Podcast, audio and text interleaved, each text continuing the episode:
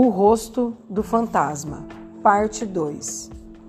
Nesse momento, Dick agarrou a ponta do lençol que o cobria e deu um puxão violento. Apareceu um rosto. Era um rosto hediondo, convulsionado pela raiva, com os olhos brilhando de furor sanguinário. Uma verdadeira máscara de ódio.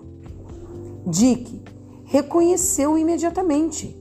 Era era, era o Sr.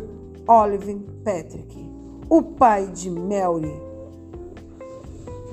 Dick já esperava por aquilo, mas mesmo assim, frente a frente com o um monstro, sentiu-se paralisado por um momento. Oliver tirou um punhal e ia levantar-se para Dick Peter, mas esse, rápido como um raio, deu-lhe um tremendo soco no estômago, atirando-o por terra. Nesse momento, o policial que estava do lado de fora entrou e agemou o homem caído. Depois foi rápido. O homem foi conduzido para a central de polícia e Dick Peter foi consolar Mary do tremendo golpe recebido. Na polícia, o inspetor Moures soube arrancar do prisioneiro toda a verdade. E o estado de abatimento de Oliver era tamanho que ele não fez nenhuma resistência.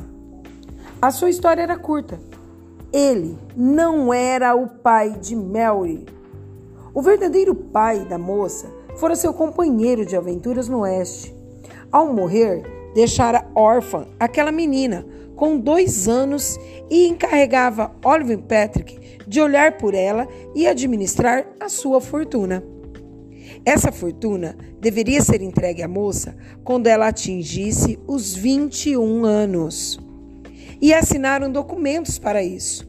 Oliver tinha as melhores intenções quando se encarregou de Mary.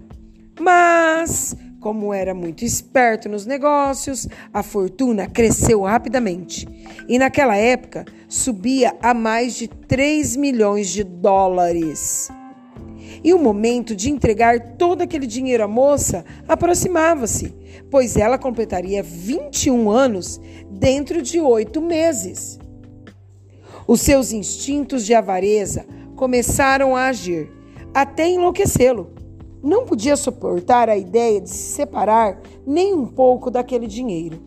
Depois de muito refletir, viu que só havia um meio: era eliminar Melry. Assim, a fortuna caberia toda só a ele. A ideia veio quando a sua revista Novo Mundo publicou a notícia da descoberta de Henry Brown sobre o tecido impermeável a balas. Comprou o invento e guardou para a ocasião oportuna. Quando Mary ficou noiva de Dick Peter, ele viu que as coisas pioravam para si, pois ela se casasse, então a fortuna passaria para o Dick e as suas esperanças ficariam ainda mais reduzidas. Resolveu então matá-la, mas não quis envolver a morte em um mistério. Foi aí que errou. O seu modo de agir era simples. No fundo do parque havia uma porta velha, nunca usada. E pela frente ele saía, como quem vai viajar, e entrava novamente pelaquela porta, indo para o seu quarto. Preparava ali uma espécie de ponte curva, em forma de meia-lua, que saindo da sua janela ia para a janela do quarto de Melry. Assim, ele podia passar de um quarto para o outro sem deixar nenhum vestígio. Naquela noite em que aparecera a moça pela primeira vez, não esperava ser visto por ela.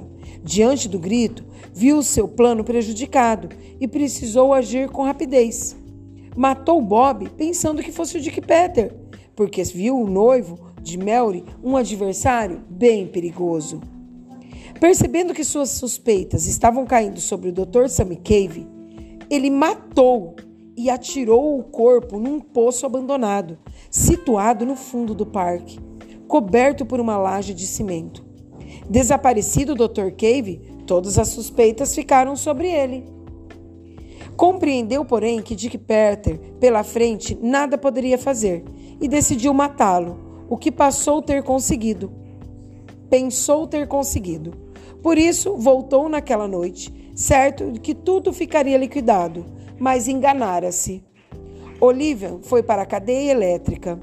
Passado algum tempo, depois de apagadas as maiores impressões sobre os dolorosos acontecimentos, Dick Peter e Melry uniram-se para sempre, vivendo inteiramente felizes, apesar das novas aventuras de que Dick continuou a manter-se, por gosto, que contaremos em seu tempo.